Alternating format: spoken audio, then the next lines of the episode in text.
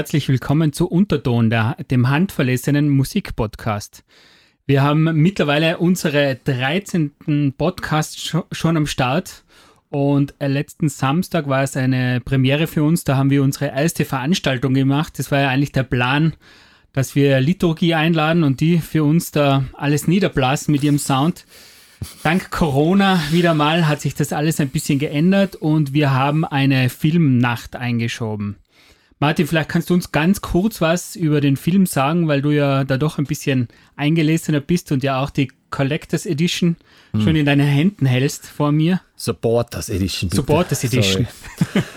Ja, also der Film äh, heißt bei das Body End, also wie, der, wie den Song, den ihr gerade gehört habt, ist eine sehr umfangreiche, etwas extravagante Musikdokumentation. Äh, um die Band äh, Swans oder besser gesagt um äh, Michael Shearer und dessen äh, Band Swans, nennen wir es mal so.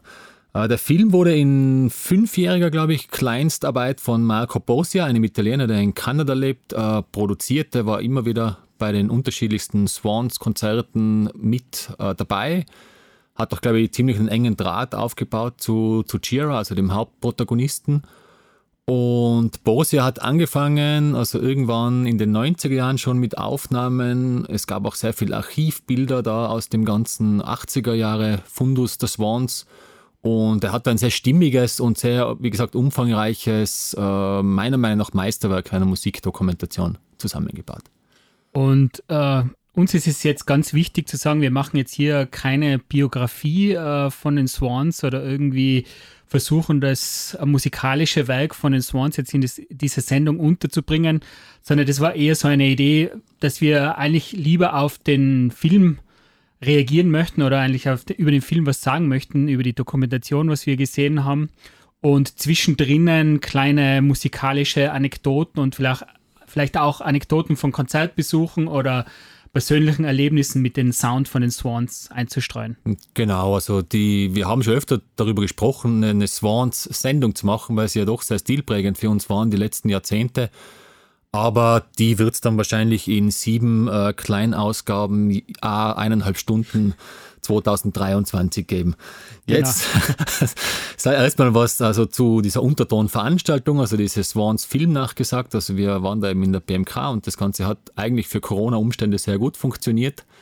Ähm, und ja, die Swans haben angefangen irgendwann in den 80er Jahren, also in New York City wurde das äh, dokumentiert mit dieser engen Verbundenheit zu Sonic Youth, ist mir in Erinnerung geblieben. Also die haben da ja Proberäume, Tourbusse, alle möglichen Ideen auch getauscht und, und Michael Gira und Thurston Moore, Kim Gordon von Sonic Youth, die waren sehr eng zu der Zeit. Es war mir nie so bewusst, dass die so äh, über, also so zu, eng zusammengearbeitet haben. Also das ist bei der Doku irgendwie äh, sehr gut rübergekommen. Also es war schon. Und was für mich auch noch ganz, gerade von der ähm, Anfang der Doku ähm, sehr interessant war, war auch, dass halt doch ein bisschen um das persönliche Leben von Michael Shearer geht, auch um seine Kindheit, dass er eine schwere Kindheit gehabt hat und mhm. Alkoholmissbrauch, Drogenmissbrauch und so, dass man das auch irgendwie, dass er da eigentlich recht aufgemacht hat, sage ich jetzt einmal. Ich glaube, kenne ihn ja jetzt nicht persönlich, aber ich glaube, es ist jetzt nicht so der, der was diese ganzen Geschichten einfach so herausplaudert sondern ich glaube, der Marco, also der Director, hat müssen zuerst einmal eine gute Connection mit ihm aufbauen, damit er überhaupt das alles äh, erzählt und preisgibt. Genau, das, das war für mich auch sehr interessant oder, oder sehr, wie soll man sagen, offenherzig war das Ganze eigentlich. Also die, die Zeit, wo er im Gefängnis dann in Israel war als, als Teenager und was das eigentlich mit ihm auch gemacht hat, den ganzen Drogenmissbrauch, der da in den Teenagerjahren schon dabei war und auch, also was in New York Anfang der 80er Jahre abgelaufen ist, also in den Stadtteilen, wo die unterwegs waren, das war ja mehr, ich sag mal fast schon, schon Kriegszonen, ähnliche mhm. Zustände oder Ghetto zumindest. Also das waren ja wirklich schlimme Bilder. Ja, ja, das war wenig Luxus also ähm, zu sehen in dem, sondern wirklich nur die Essentials irgendwie beim Wohnen und also ja, es war eigentlich sehr überraschend irgendwie, muss ich auch sagen, also wie das wirklich da war zu dieser Zeit.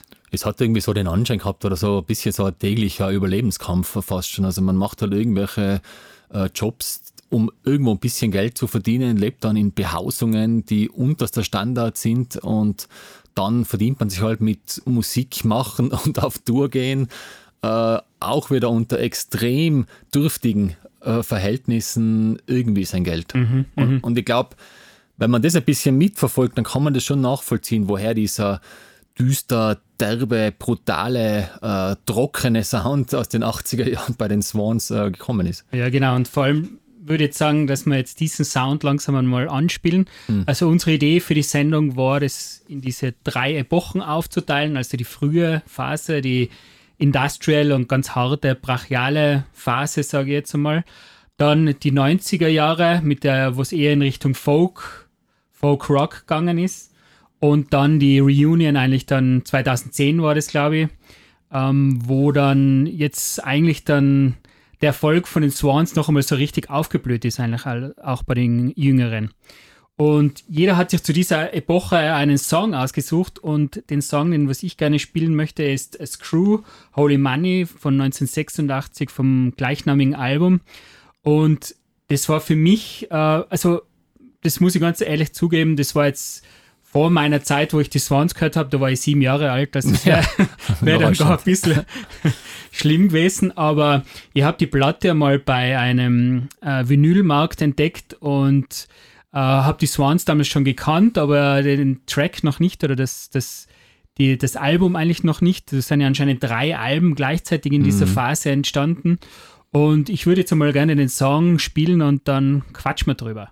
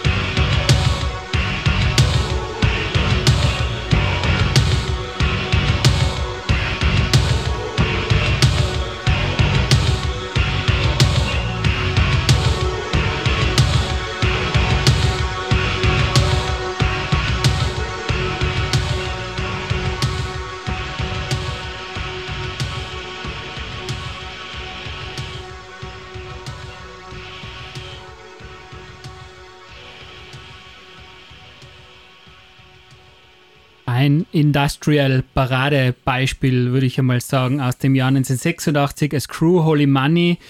Ähm, man hat alles dabei, was man braucht. Der Sound ist monoton. Es ist dieser kurze Hall dabei, dieser, der typisch ist für die 80er Jahre, antikapitalistische Messages, also besser geht es auch nicht mehr. Äh, ich würde jedem empfehlen, ähm, sich das äh, Video, das Live-Video auf YouTube anzuschauen, mhm. weil die Musik natürlich von der Präsenz von den Swans lebt und von ihren Auftritten. Es ist, ist ja immer noch so, aber auch in dieser Zeit ist das Ganze dann um einiges brachialer rübergekommen und einiges äh, massiver, als wir das jetzt so über die Kopfhörer rüberkommt. Ja, bei dem Song war es jetzt total. Also man, man erkennt das teilweise gar nicht, wenn man jetzt die ausufernden, lauten, massiven Live-Versionen kennt. Und dann war das jetzt ja eigentlich gar nicht so wild im Verhältnis zu dem, was man da live gesehen hat, auch beim Film. Ja. Weil gerade die Sachen, die war, was dann da zu dieser Public Castration, dieser Good Idea Live-Version, glaube ich, in London war das, äh, gemacht worden sind, da waren sie ja damals scheinbar wirklich die lauteste Band der Welt, wenn man die Titel so vergeben sollte. Ja. Ja, der Thurston Moore hat es ja gesagt in der Doku, also niemand wollte nach den Swans auf die Bühne, weil die waren so laut und haben alles weggefetzt, da hat man nur mehr abkacken können sozusagen. Genau, so die klassische Vorband waren die Swans wahrscheinlich nicht, weil die waren so fordernd, sei es vom Sound oder auch von, dem, von den ganzen Gestiken, von dem, wie sich Chira da auf der Bühne verausgabt hat. Also kann mich da noch immer an die Szene im Film erinnern, wo der Thurston Moore wieder das nachgemacht hat, wie der Chira dann nach dem Konzert auf der Couch unten im Keller beim Konzert dann gesessen ist und, und wie so ein wild gewordenes Tier anscheinend getan hat, der was quer durch den Wald gelaufen ist. Komplett tollwütig ja, und ja. wie ein Berserker. Ja. ja. also er hat sich da, glaube ich, schon sehr nahe an, an der totalen Ekstase schon in den 80er Jahren bewegt in seinen Live-Performances. Ja. Und das zieht sich ja durch. Also das kann man ja, da kommen wir ja sicher noch dazu. Also das ist, ob das jetzt ist mit 60 Jahren oder damals mit 30 oder, oder Mitte 20. Chira gibt immer alles. Also mhm. Ja, es ist ja ein Teil seines Rituals. Also die Auftritte ähneln ja irgendwie einer Art äh, Zeremonie, Ritual, das was durch äh, mit voller Kraft durchgeprügelt wird und ja, das hat was Faszinierendes. Also vor allem eben solche monotonen Nummern, vor allem sein halt live ganz anders irgendwie. Erlebt man live ganz, also erlebe ich live ganz anders. Genau, und, und das ist ja auch ein, ein Merkmal von ihm, das, was man auch gut gesehen hat im Film, dass er hat das ja nie gemacht. Er geht ja nie her, veröffentlicht ein Album und spielt es dann genau so, wie es halt viele Bands machen, einfach runter, sondern meistens geht er hin, äh, strukturiert die Nummer um, arrangiert sie um, baut sie dann gerade in der Neufassung des Swans halt mit seinem Team als Musikern wieder komplett aus. Da sind ja teilweise 5 Minuten Nummern dann zu 25 Minuten Odysseen worden. Mhm. Und meistens ist es ja so, dass bei den Konzerten spielt er dann zum Großteil schon wieder neue Nummern. Ja. Also dieses Umtriebige in den Menschen, das ist auch also ganz äh, irgendwie fantastisch und interessant zu sehen, weil der, der kann ja nie sagen, okay, ich mache das jetzt 20 Jahre und bin damit glücklich. Immer wieder dieses, ich muss mich selber fordern, äh, ich muss was Neues machen, ich bin jetzt schon zu lange in dem laufenden Rad drin nur Veränderung ist gut, so irgendwie ist das auch ja, ja, äh, da ja. rumgekommen. Da gibt es ganz eine äh, interessante Anekdote zu dem Album, weil das ist ja eines der ersten, wo Chabö dabei war. Hm. Und ähm, sie hat gesagt, wo sie da hinkommen ist zur Aufnahme, hat geheißen, ja, sie soll da in diesen Gang außen die Snare äh, aufbauen und halt ein Mikrofon hinstellen und dann einmal so laut schlagen wie möglich. Und das hat sie dann auch gemacht und dann hat anscheinend der Chira am ersten Tag zu ihr gesagt, okay, das war super, danke, sie soll dann morgen wieder vorbeikommen. Also es ist ein sehr eigenartiger Einstieg für sie da in das Ganze. Mhm. Aber sie war dann sehr ähm, ähm, bei der Produktion an äh, dabei, aber das war sozusagen ihr erster Tag im Studio mit Chira. Einmal die Snare äh, mikrofonieren und das war es irgendwie. Ja, ich meine, das, das hat man ja auch beim Film da oft gesehen. Also Chira ist doch ein ziemlicher bisschen veranlagt wie ein Diktator, ist es teilweise schon ein bisschen rübergekommen, wenn er dann seine Sachen, was er haben will, gar nicht klar kommuniziert und, und die Musiker stehen einfach planlos da und wissen nicht, was, er, was sie machen sollen. Mhm. Und irgendwie machen sie es doch, doch wieder falsch und Chira ist sauer. Ja. ja, also sicher eine extrem schwierige Persönlichkeit. Also ja. so, so sehr ich das, den künstlerischen Output und das Werk von ihm schätze, so jetzt mit ihm an irgendeinem Werk arbeiten, da gibt es, glaube ich, einfachere Sachen im Leben. ja, äh, weil du gesagt hast, Jabo, das, das ist, glaube ich, ganz ein guter Punkt jetzt, weil ähm, die Jabo war ja dann in den laufenden Jahren danach äh, ganz äh, immer schwerwiegenderer Einfluss, auch auf, auf die Musik von Swans aufs Privatleben. Die sind ja dann ein Paar geworden, ja. äh, sowohl musikalisch wie auch privat. Und ich glaube, das, das, das bahnbrechende Werk, also wo sich dieser ganze, ich nenne es mal sture, steife, trockene Sound von den Swans schon ein bisschen aufgelockert hat, war dann dieses Children of God, äh, wo meiner Meinung nach die, der Input von der Chabo äh, schon ganz klar äh, zu hören war. Also da sind dann die, die Instrumentierungen ein bisschen umfangreicher worden. Er hat vor allem auch die, die stimmliche, äh, die seine Stimme verändert. Da hat sie mir auch, im Film hat man das ganz gut gesehen, immer wieder Tipps gegeben, wie mhm. er singen soll oder wie er es anders machen kann. Und ich würde auch einfach gerne eine Nummer spielen von dieser äh, Children of God und zwar ist das das Sex God Sex.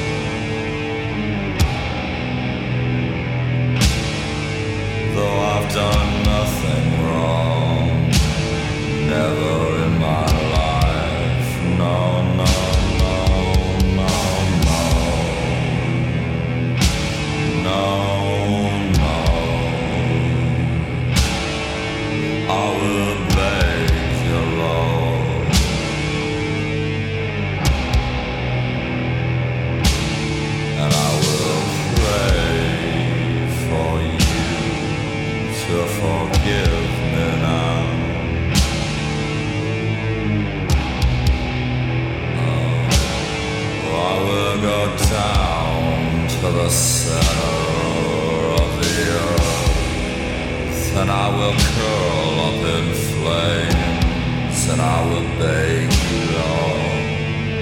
Take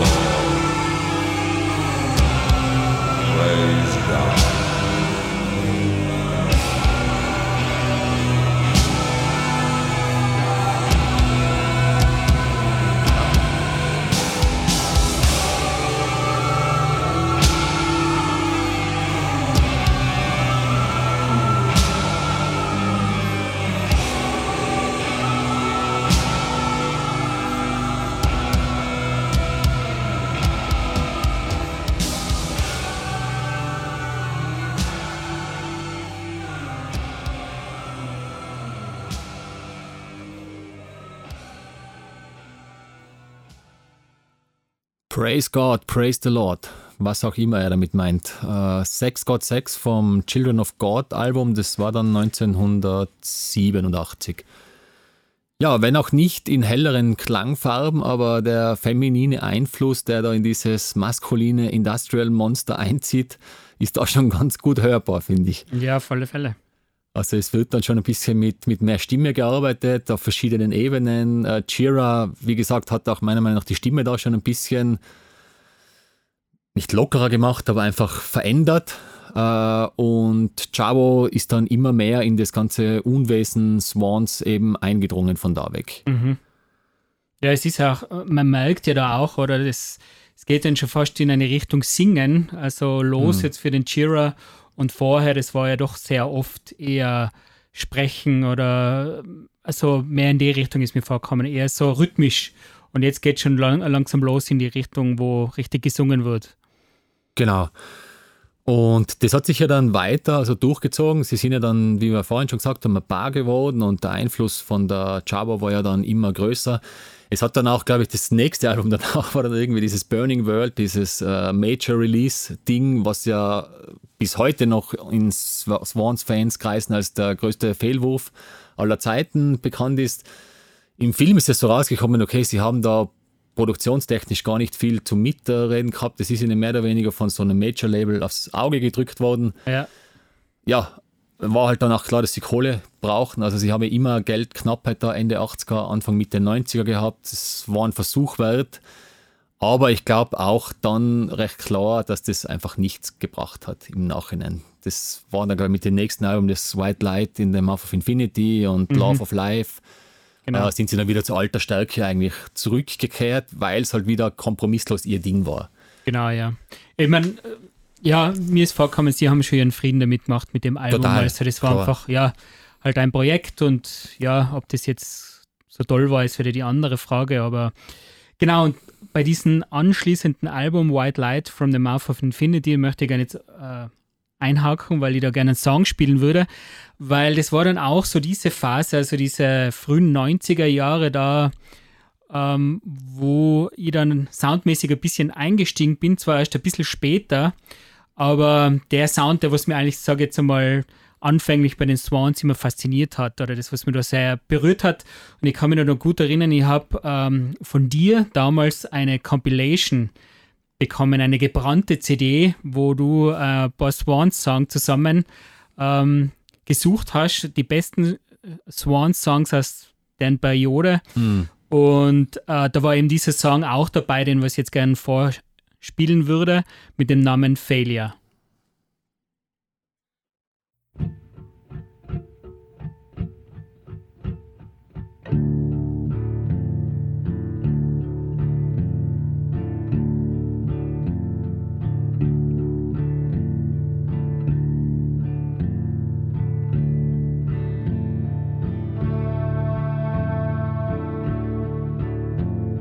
And I have been lonely, and I have been blind, and I I've learned nothing, so my hands are firmly tied to the sinking lead weight of failure.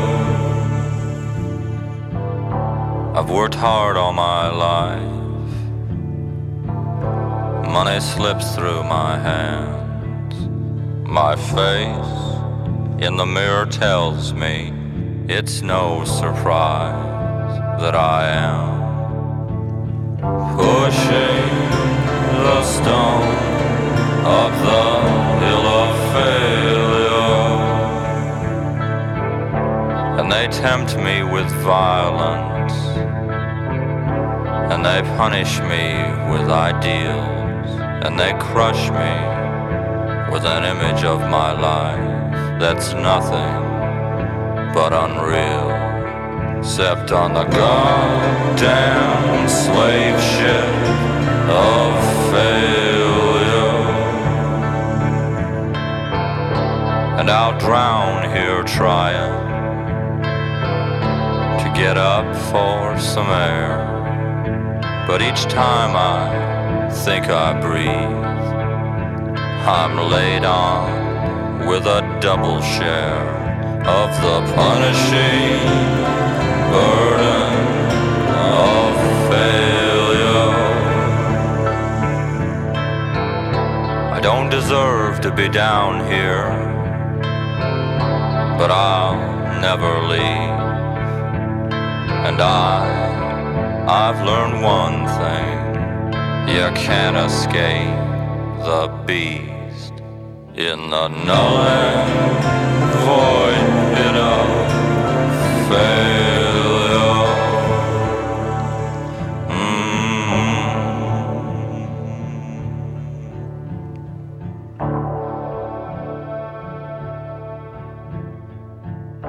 When I get my hands on some money, I'll kiss its green skin, and I'll ask its dirty face, Where the hell have you been? I'm the fuel that fires the engines of failure.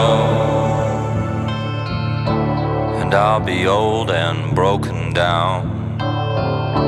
And I'll forget who and where I am. I'll be senile or forgotten, but I'll remember and understand. You can bank your hard earned money on failure. I saw my father crying. I saw my mother break her hand on a wall that wouldn't weep but that certainly held in the mechanical moans of a dying man who was a failure. My back hurts me when I bend, cause I carry a load, and my brain hurts like a knife hole, cause I've yet to be shown. How to pull myself out from the sucking quicksand of failure.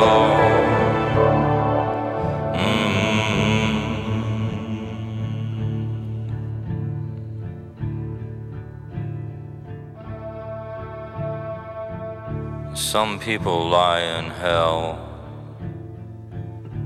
Many bastards succeed. But I, I've learned nothing.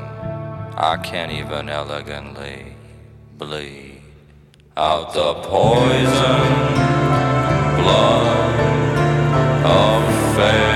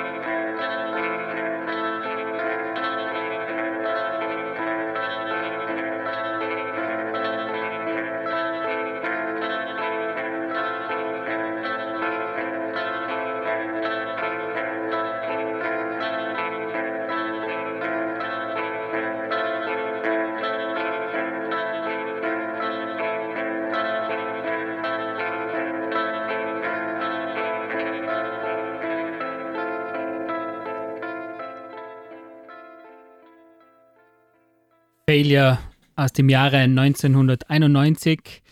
Ähm, eben diese Musik funktioniert dann für mich auf einer ganz anderen Ebene wie die alten Sachen. Die alten Sachen waren, die haben die Message einem ins Gehirn geprügelt und da ist jetzt irgendwie diese ganze Existenzangst, dieser, wie soll ich sagen, dieses, ähm, dieser, ähm, ja, es ist sehr irgendwie sehr existenziell und melancholisch fühlt sich das Ganze an, archaisch auch, also irgendwie für mich. Und es ist auch äh, produktionstechnisch auf einem ganz anderen Niveau dann, also es ist wirklich sehr gut produziert da, mhm. wenn man sich das anhört. Und natürlich viel musikalischer wie die alten Ansätze, also die alten Alben. Und eben faszinierend, wie man sich so neu erfinden kann. Ja, also ich, ich habe es auch jetzt, also ganz brutal in der Klarheit der Worte. Also irgendwie so dieses, auf der einen Seite die charismatische Stimme von ihm oder ganz minimal mit Instrumenten unterlegt. Mhm. Und wenn man aber die Worte sich ein bisschen anhört, das ist eigentlich äh, ein Abgesang des Lebens, so ungefähr. Also das, das ist sehr, sehr brutal und nüchtern. Und mhm. das hat sich ja auch im Film gezeigt. Also die, die Darstellung von ihm, die selten verschönigt oder, oder, oder nett gemacht worden. Er ist einfach das, was er ist in der Phase dann ja auch, äh, ist glaube ich im Film herausgekommen, schwer mit Alkoholproblemen und so weiter beschäftigt gewesen und ja, äh, Failures hat der wahrscheinlich ein paar in seinem Leben irgendwie gehabt und deswegen hat er sich ja auch immer wieder neu erfinden müssen oder wollen, mhm, wie man es mhm. sehen will. Ja, ich habe äh, in der Doku irgendwie das fast ein bisschen schade gefunden, dass diese Phase eigentlich für mich ein bisschen wenig rübergekommen ist. Also diese, ich meine, vielleicht ist es einfach eine persönliche Sache, dass, dass mich das am meisten geprägt hat, die Anfang 90er Jahre Phase. Aber in der Doku war halt sehr viel von den Anfängen hm. wurde gesprochen und dann halt von der Reunion und wie er das jetzt wieder alles aufgebaut hat. Es war schon immer sein Verhältnis auch mit der Jabo, Jabo äh, dargestellt, aber irgendwie so reine Musik ist für mich ein bisschen da, ja, kurz gekommen, sage ich jetzt mal, von der Phase. Ja, ich, ich, kann mir vorstellen, das ist einfach deine persönliche Vorliebe, das ist die beliebte ja, Phase. Vielleicht, ja. Und wenn man aber den Bogen spannt bis, bis ganz zurück, dann, ja, ich sage jetzt, das, das, die äußersten Enden finden am Anfang und am Ende statt, findet das in der Mitte, weil das kann man jetzt auch unter Angels of Light, also seinem Nachfolgeprojekt mhm. irgendwie darstellen. Mhm, ja. und, und da ist ja, glaube ich, auch der Punkt, oder, weil er hat ja dann ich springe jetzt zwar schon ein bisschen vor, aber egal, er hat ja dann gesagt, irgendwann in den 2000ern, er schreibt jetzt wieder aggressive Musik ja. und das Angels of Light Thema legt er jetzt vielleicht mal beiseite und fängt wieder mit, mit Swans an, weil er sich wieder in diesen Maelstrom of Sound äh, begeben will. Mhm. Und das hat ja mit der Idee von Swans in dem Sinne ja nichts mehr zu tun gehabt. Das, diese Phase, das war halt so eine Phase in den 90er, aber ich glaube, das hat er dann mit Angels of Light ganz gut äh, für sich entwickelt, so ist, ist halt mein Empfinden mhm. gewesen. Okay, ja. ja. ja. Aber ähm, ich möchte jetzt noch auf, ein, auf einen Track aus den 90ern hinkommen, äh, und zwar, das war 95 dann von seinem Soloalbum Trainland. Und da hat er was gemacht, was ich so jetzt noch nie gehört habe, und zwar ist das äh, eigentlich eine bitter traurige Nummer. Und sie haben da einen, einen Beziehungsstreit, also zwischen der Chavo und ihm als, als Kernteil dieser Musiknummer aufgenommen. Das ist wirklich so nüchtern, trocken und ehrlich, wie es nur geht. Sie beschimpfen sich da, es geht um, wer ist fürs Geld verantwortlich, er hat ein Alkoholproblem äh, und zum Schluss stellt sie ihn dann die Frage, ob er sie eigentlich überhaupt noch liebt. Und, und das war wirklich schon traurig, aber so ehrlich habe ich es eigentlich noch nie äh, ja, irgendwo gehört. Also das, vielleicht hören wir uns das jetzt an. You See Through Me heißt die Nummer.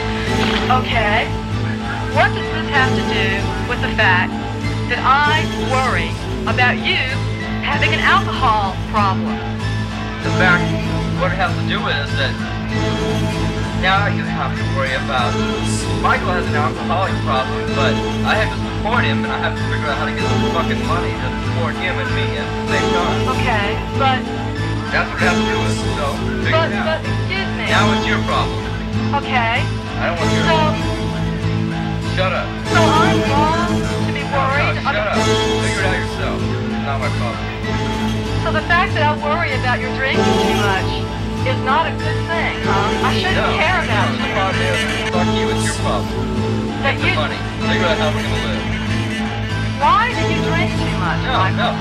Problem is, shut your mouth, get some money, we have to live. It's your problem, not mine. Okay. Came home tonight, and I expressed very fear because... Fuck off. Get the money. We have to buy... Michael, why did you drink too much?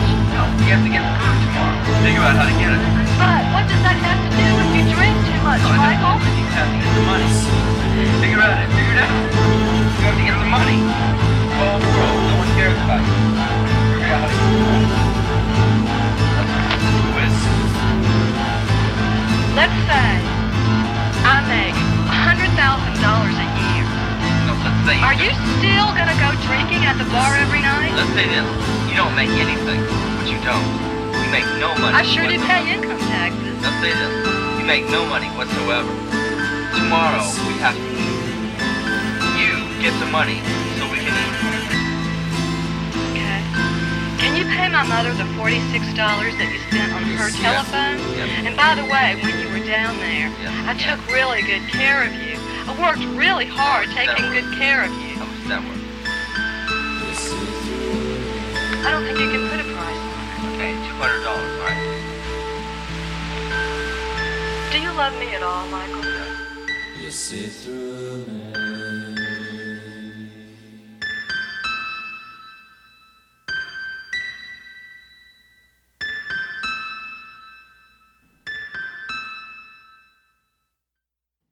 You See Through Me vom 1995er Album Trainland. Ja, für mich verkörpert der Song eigentlich äh, schon ganz gut das, das Ende dieser Swans-Phase. Also man hört ja da ganz klar raus, die Probleme, die sie haben, die, die Sturheit wahrscheinlich schon unter Alkoholeinfluss, die Chira da ihr vermittelt, sie ist noch irgendwie bemüht, das kam auch im Film so rüber, dass wo die Beziehung dann auseinanderging und, und durch das Ende von Swans war dann die Beziehung auch beendet. Das ging, glaube ich, ziemlich zeitgleich. Also ich habe das Gefühl gehabt, das hat ihr so ziemlich das Herz gebrochen und für ihn war es einfach der, der nächste logische Schritt in seiner Entwicklung. Ziemlich haut. Ja, ja, es kommt auf alle Fälle haut rüber, muss man sagen. Und für, für mich verkörpert es aber auch ganz gut eben so diese ganze 90er Jahre Phase, Phase, um auf das jetzt nochmal zurückzukommen, wo das einfach halt um ehrliche, wie soll ich sagen, Konflikte und, und Probleme geht irgendwie, gell? Und das ist mit diesen Songs, mit diesen etwas milderen Songs gut vermittelt worden, habe ich gefunden. Absolut, ja, na, absolut. Und das war halt dann ja wieder das Ende für ihn. Also er, es hat ja dann, ich habe mir das da irgendwo aufgeschrieben, am 24. Jänner 97 hat es dann das allerletzte Konzert gegeben in, in New York eben. Ähm, und dann hat es ja komplett auf Eis gelegt. Also dann war ja wirklich Swans Geschichte. Hat dann eben dieses, haben wir eh schon gesagt, dieses Angels of Light äh, Nebenprojekt angefangen, das was ja viel mehr in so eine dark folkige Richtung gegangen Ja. ist. Hat er, glaube ich, auch im Film äh, beschrieben. Da hat er dann angefangen, auf der akustischen Gitarre die Songs äh, zu spielen und wenn das funktioniert hat, dann hat er es erst aufgenommen. Früher war das alles anscheinend ganz anders. Er ist dann immer mehr so in diese Singer-Songwriter-Phase eingetreten. Ja, da, wenn ich daran erinnere, wir waren ja da in Zürich, oder? Äh, in dieser Zwischenphase einmal, wo er rein mit der akustischen Gitarre gespielt hat. Die Solo, genau, das war Genau, dann Solo. Solo. ja. ja. Das, ja, das ist äh, sehr untypisch für, für einen Jira eigentlich. Also jetzt, wenn man ihn über einen längeren Zeitraum kennt. Aber Mhm. äh, nichtsdestotrotz sehr interessant und gut einfach, also habe ich gefunden. Genau, und, und für ihn, glaube ich, als, als umtriebigen Künstler, er hat das wahrscheinlich einfach gebraucht, das jetzt mal das, das rauszunehmen und, und halt mit Angels of Light was Neues zu machen. Ich glaube, das waren ja dann auch 97 bis 2009, zwölf Jahre, ich glaube drei, vier Alben, also wirklich sehr gute Alben sind dabei rausgekommen. Und irgendwann aber dann wieder hat er, im Film haben sie es so beschrieben, er hat wieder aggressivere Musik geschrieben. Und ich habe da mal gelesen, er will halt wieder dieses, dieses Gefühl in diesen Maelstrom of Sound, also in diesen verwirbelten Sound-Ekstasen sich hingeben. Er hat einfach da irgendwo Ende der 2000er dann wieder das, das Bedürfnis gehabt, dieses, dieses Getriebensein, er will es nochmal wissen. Und wir waren ja dann 2010 auf einem der ersten Konzerte, glaube ich, das war in der Arena in Wien, äh, wo dieses neue Album schon heraus war. Und da hat er sich wirklich dann eine sehr maskuline Truppe äh, zugelegt, sage ich mal, mit, keine Ahnung, Phil Poleo von Cop to Cop an den Drums, irrsinnig wuchtiger Drummer, dann der, der Bassist äh, Norman Westberg war von der Ur-Formation noch dabei. Dann der Christopher Hahn an diesen Tabletop-Guitars, also mehr Neues Ja. als ich als andere. Genau, ja. Ja, es war dann Davor, oder? Der Percussionist, also der war Genau, ja dabei. vor Harris, genau, das, das Monster im Hintergrund. Genau. Ja, und, und dann ging es eigentlich wiederum in eine komplett andere Richtung. Also sicher von der Brutalität angelehnt an den 80ern, aber sehr also weit gefächerter war der, war der Sound dann für mich. Und irgendwie kann man noch zurückerinnern an das erste Konzert, auch unerwartet. Also ich habe da gar nicht gewusst, was soll ich mir jetzt erwarten. Ich war da eben 95 das erste Mal im Paradiso zu diesen fast schon folkigen Zeiten. Hat mir sehr gut gefallen. Ähm, und dann hat man gehört, okay, Swans kommen wieder, man fährt hin und dann hat eigentlich wieder alles komplett neu arrangiert. Ich weiß nicht, die erste Nummer des No Words oder No Thoughts, No Words oder was heißt, eine halbe Stunde Mhm, mit, ja, ja, mit dem Intro. Ja, die Zeiten hat er dann bei der Reunion immer ein bisschen gestreckt dann. Also auch auf den Alben viel mehr ist mir vorgekommen, dass alles vieles, also sehr viele lange Nummern dabei waren dann. Genau, und, und, und er hat sich ja dann auch wieder in, das waren ja dann vier Alben und da hat er sich auch wieder massiv weiterentwickelt. Also am Anfang war es noch so eher Songstruktur, da waren noch drei, vierminütige Nummern dabei. Und im Lauf der Konzerte über die Jahre, dann über die letzten, was waren es, acht Jahre verteilt, ist es auch im Lauf der Konzerte immer mehr verschwommen. Also ich, ich kann mich noch erinnern, eines von den letzten Konzerten, ich glaube, da war eine Nummer, die was noch irgendwie, eh das kauert aus den 80er Jahren. Ja. Das hat noch so Struktur gehabt und danach hast du gar nicht mehr genau gewusst, okay, wo fängt jetzt das hier an, wo, wo hört das andere auf? Äh, Da sind wieder Elemente von dem. Also die haben sich dann ganz eine eigene Welt irgendwie Ja. hinein, hineingespielt. Was ich das ganz interessant gefunden habe, war, dass ja eigentlich das erste Album mit dem ewig langen Titel My Father irgendwas, Ja. äh, da war das noch so ein bisschen, ja, das war für die klassischen Swans-Fans, okay, Reunion, okay, jetzt geht's wieder los. Und dann ab Sia und dann spätestens ab To Be Kind ist ja dann eigentlich ein bisschen dieser kommerziellere Erfolg gekommen, oder?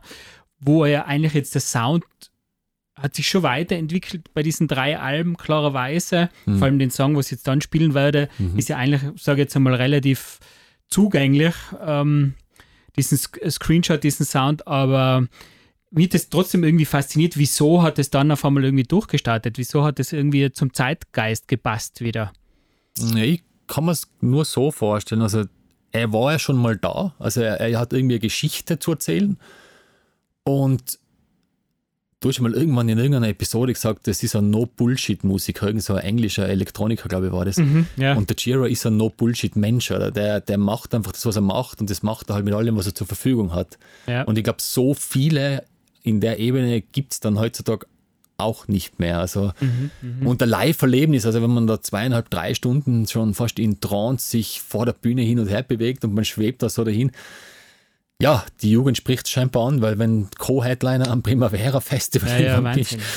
und eigentlich der Sound ja brachialer ist, als wir in den 90ern waren. In den 90ern Ja, waren in Amsterdam vielleicht ja. 300 Menschen oder sowas. Also Ja. hat da irgendwie das, das mit dem Extremen wahrscheinlich den Zeitgeist getroffen. Ja. Okay, was immer es auch ist, ich würde sagen, wir hören uns das mal an und können ja nachher weiter quatschen.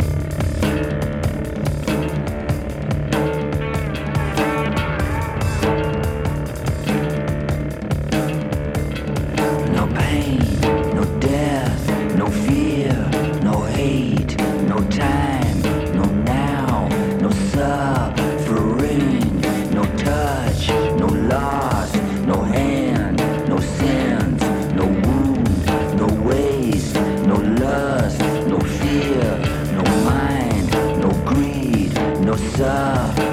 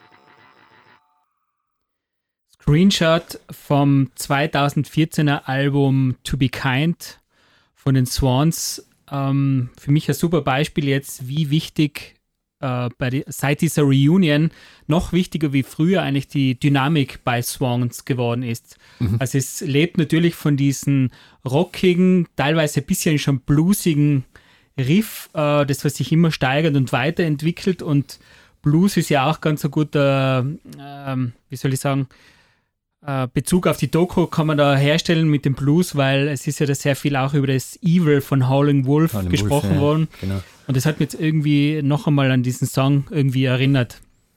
Und wenn man meint, die stellen sich da einfach da nur in das Studio und sagen dann immer lauter und leiser und jetzt spielen wir dann alle zusammen.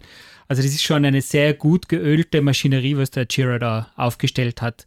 Da wird nichts dem Zufall überlassen. Es kommt in der Doku auch ganz gut rüber, wo der Bassist, ich glaube, das entweder das tiefere G oder das mhm. tiefere G, äh, D spielen muss. Ich weiß es nicht mehr ganz genau, die G. Und ja, die seine Frustration dann mit dem Chira, weil der Chira halt sagt, er muss tiefer spielen und er weiß nicht, es geht nicht mehr tiefer und dann äh, schmeißt er da den Bass auf die Seite und verlässt frustriertes Studio. Der Chira behauptet aber, du hast es gestern so gemacht, das spielst heute auch. Ja, und genau. ich habe es genau gleich gemacht wie gestern. Was willst du von mir? Und irgendwie stellt sich heraus, der, der Chira ist ja scheinbar schon Beyond Tinnitus. Also der, der, ja, ja, der genau. hatte leichte Probleme mit seinem Gehör. Ähm, das war jetzt ganz interessante Nummer. Ich habe mir da jetzt kurz was rausgesucht. Das habe ich beim Konzert, wo die, die Tracks eben entstanden sind, äh, zusammengeschrieben und das würde ich ganz gerne kurz vorlesen. Mhm. Ähm, das war, glaube ich, dann bei der Sia-Tour, aber da haben sie ja schon äh, Sachen von dem To Be Kind-Album live gespielt. Ja. Und mein Eindruck war damals, dass eben zwei Jahre nach der Auferstehung äh, wirken die Swans sehr kompakt, unglaublich konzentriert. Sie wirkten homogener aufeinander eingespielter. Die geölte Maschine, von der ja, du sprichst. Volle, ja. Wobei natürlich auch das Zerfließen der Songs, die Auflösung der klassischen Songstrukturen, vor allem dann im Live-Kontext, wieder einen riesen Anteil hatte. Also es wurde alles dem gesamten, dem, es wurde alles dem großen gesamten Soundspektrum der Sounderfahrung und der Wucht des Erlebnisses untergeordnet. Ja, also ich habe sie ja, mir davor gesprochen, ich glaube neunmal gesehen seit 2010 und, und die Weiterentwicklung war dann schon sehr, sehr beeindruckend, muss ich sagen. Also am Anfang war es ja noch so, ja, okay, es waren ein paar alte Nummern dabei, sie haben noch ein bisschen Angels of Light Hang gehabt und dann ist es aber immer mehr in so eine ganz enge Maschine hat sich da entwickelt, äh, engmaschige Maschine, die dann wirklich super funktioniert hat. Ja, und äh, jetzt sage ich noch kurz was abschließend zu der, zu der Phase äh, von, von Swans. Also meiner Meinung nach hat der Jira da eine Ebene entdeckt, welches auch die kompromisslosen Elemente aus all seinen Phasen vereint. Sie dann in vielfältigen, grandiosen Tonträgern zusammenführt, um dann aber live erst richtig das Elementare an Swans zu zelebrieren – diese Neuerfindung, die permanente Umorientierung und das Kompromisslose. All das ist meiner Meinung nach einfach nur ganz, ganz große Kunst, die man wirklich nur dankbar zelebrieren kann mit Gleichgesinnten, wenn man auch einige Tage noch mit dem Geschehenen und Gehörten in seinem Alltag zu kämpfen haben wird. Auch das Verlieren des kompletten Zeitgefühls und dieses Fließens ist eine großartige Erfahrung. Mhm. Ja, so war irgendwie die zweite ja. Phase, dass wir uns zusammengefasst. Ja, genau. genau. Äh, und um jetzt noch einmal zurückzukommen auf die Doku, generell, weil eigentlich, genau. wie gesagt, wir quatschen über die Doku. ähm, wie ist jetzt dir die Doku persönlich vorkommen? Also wie. Ähm Na, ich sag, wie ich anfangs schon noch kurz skizziert habe, ich finde der Marco Borsia als, als Hobbyproduzent, der hat ja einen normalen Job, also hat er einen unglaublich guten Job gemacht mit mhm. der Doku. Sie war auch für mich jetzt als, als Swans-Fan seit 25, 26 Jahren, da haben sich so viele neue Sachen wieder herauskristallisiert. Ich habe das wirklich in, in einer akribischen Art und Weise, aber jetzt nicht, wie soll ich sagen, so diese ultimative Glorifizierung hat eigentlich nicht stattgefunden, weil er einfach vom Jira her auch so ehrlich mit den Fehlern, mit den Problemen, mit dem ganzen Shit, was der einfach so laufen mhm, gehabt hat, mhm. umgangen ist. Ähm, ja, ich habe ich hab sie also selten so gute Musik-Doku gesehen. Natürlich jetzt subjektiv. Ja, natürlich. Ja, das, das, war ein Thema, das was ich ansprechen wollte. Genau. Es war schon eine Doku für Swans-Fans. Also wenn man jetzt außenstehend ist und ähm, natürlich vielleicht, wenn man den Podcast hört, kennt man die Swans, äh, aber für jemand Außenstehenden, der die Swans nicht kennt, ähm, ist es mir teilweise schon ein bisschen zu... Ähm, das, ich meine, ich kenne ja die Swans, aber es war sehr detailliert und man musste die ganze Hintergrundstory und alles irgendwie kennen, sonst hat es irgendwie nicht so, wird das für mich nicht so Sinn machen. Aber das war ja, ich glaube, das war ja auch sein Ziel, dass das von vornherein für Swans-Fan ist, jetzt nicht irgendwas für Leute, die was komplett außenstehend sein. Nein, und ich glaube auch jetzt gerade für, wenn man davor gesprochen hat, für jüngeres Publikum, das, was ich irgendwo jetzt, war der 13-jährige Fan, der was da 2016 zu den Swans gekommen ist, ich sage so, Leute, die jetzt in den 10er Jahren irgendwo mhm. dazukommen sind, glaube ich, ist das schon ein, ein Dokument, das was die Vergangenheit ganz gut aufarbeitet. Aber natürlich, äh, gleich wie mit einem Swans-Konzert. Also wenn es der Otto normal äh, Musikliebhaber auf ein Swans-Konzert geht, dann wird er wahrscheinlich genauso überfahren sein, als wie wenn er sich zweieinhalb Stunden den Film anschaut. Ja, ja. Und ich muss auch sagen, die Professionalität von den Aufnahmen und wie das alles abgehandelt worden ist, war, hat mich äh, stark überrascht, weil es ja mhm. ein Kickstarter-Projekt war, das was das Ganze los gestartet hat, oder? Soweit ich weiß. Genau, weil der Kickstarter-Projekt, genau. ich glaube, vor fünf Jahren ins Leben gerufen. Ich habe mich damals eben da beteiligt. Genau. Und das kann und ja ab und zu kann das ja so und so sein. Genau. Und es war so ein bisschen, ich habe zwar den Trailer gesehen, da haben wir schon gedacht, aha, okay, ja. Aber oft ist halt auch der Trailer zeigt die besten Bilder und, und die beste Qualität, klarerweise, weil er ja die Leute ins Kino locken will. Mhm. Aber der, die Doku hat es gehalten, was der Trailer versprochen hat, auf alle Fälle. Und ich habe immer wieder gefunden, auch wenn, wenn viele sehr ernste und, und, und sehr schwierige Themen dabei waren, war immer wieder auch amüsant zwischendrin. Also waren immer wieder so ganz lustige Witze und Schmähs, ja. wo der First Moore dann wieder was erklärt hat oder der Lee Ronaldo von Sonic genau, Youth. Ja, ja. Also, na, mir, mir hat gut gefallen, der ganze Abend war eigentlich eine recht eine, eine stimmige äh, Sache, mhm. würde ich sagen. Mhm. Ja, und der Marco hat ja ähm, irgendwo zu der, also der, der Produzent oder Director oder wie auch immer, Director nennt er sich da auf dem Zettel, hat ja da geschrieben, I hope the film can not only uh, can be not only a visual historical document of Swans past, but also a launch pad to their future. Und Swans haben sich ja 2017 mehr oder weniger dann wieder aufgelöst, so in dieser Formation. Und er hat ja dann 19 wieder ein neues Album gemacht. Und wir wären ja heuer sogar auf dem Swans-Konzert gewesen. Da sind wir wieder beim Corona-Thema. Äh, wir wollen jetzt aber zum Abschluss äh, noch eine Nummer von diesem neuen Album Leaving Meaning spielen. Also meiner Ansicht nach die poppigste Nummer, fast schon ein bisschen weihnachtliches Flair dabei. So nicht mehr weit weg. nicht mehr weit weg. Äh, die Nummer heißt What is this? Ähm, ja, wir möchten uns noch verabschieden jetzt, glaube ich, von euch. Danke fürs Zuhören. War toll, hat uns wieder Spaß gemacht, die Sendung da zu machen im Studio. Ja. Und äh, für die Tracklist wieder bitte auf die Homepage schauen, unterton.org. Und wir hoffen natürlich auch, dass das nicht das letzte Event war, das wir, was wir gemacht haben und das nächste Mal hoffentlich mit irgendeiner Live-Band, auch wenn der Filmamt äh, gut war, das hat gut gepasst, nur ja, äh, wir sehnen uns schon ein bisschen danach, da irgendwie, ja, musikalisch irgendwie live was zu machen. Liturgie, 25. Oktober 2021, derzeit geplant. Aktueller Stand Corona, Ampelgelb. genau. There is a star in my throat,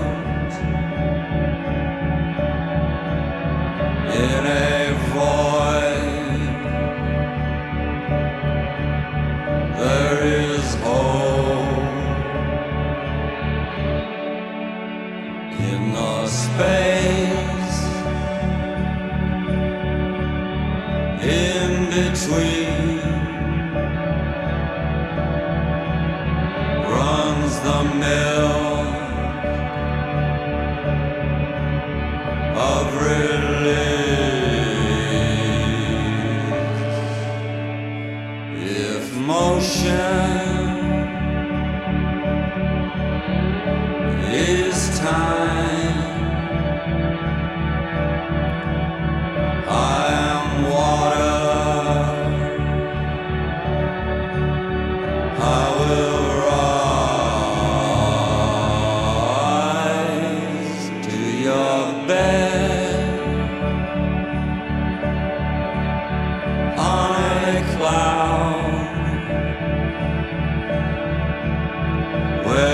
understand.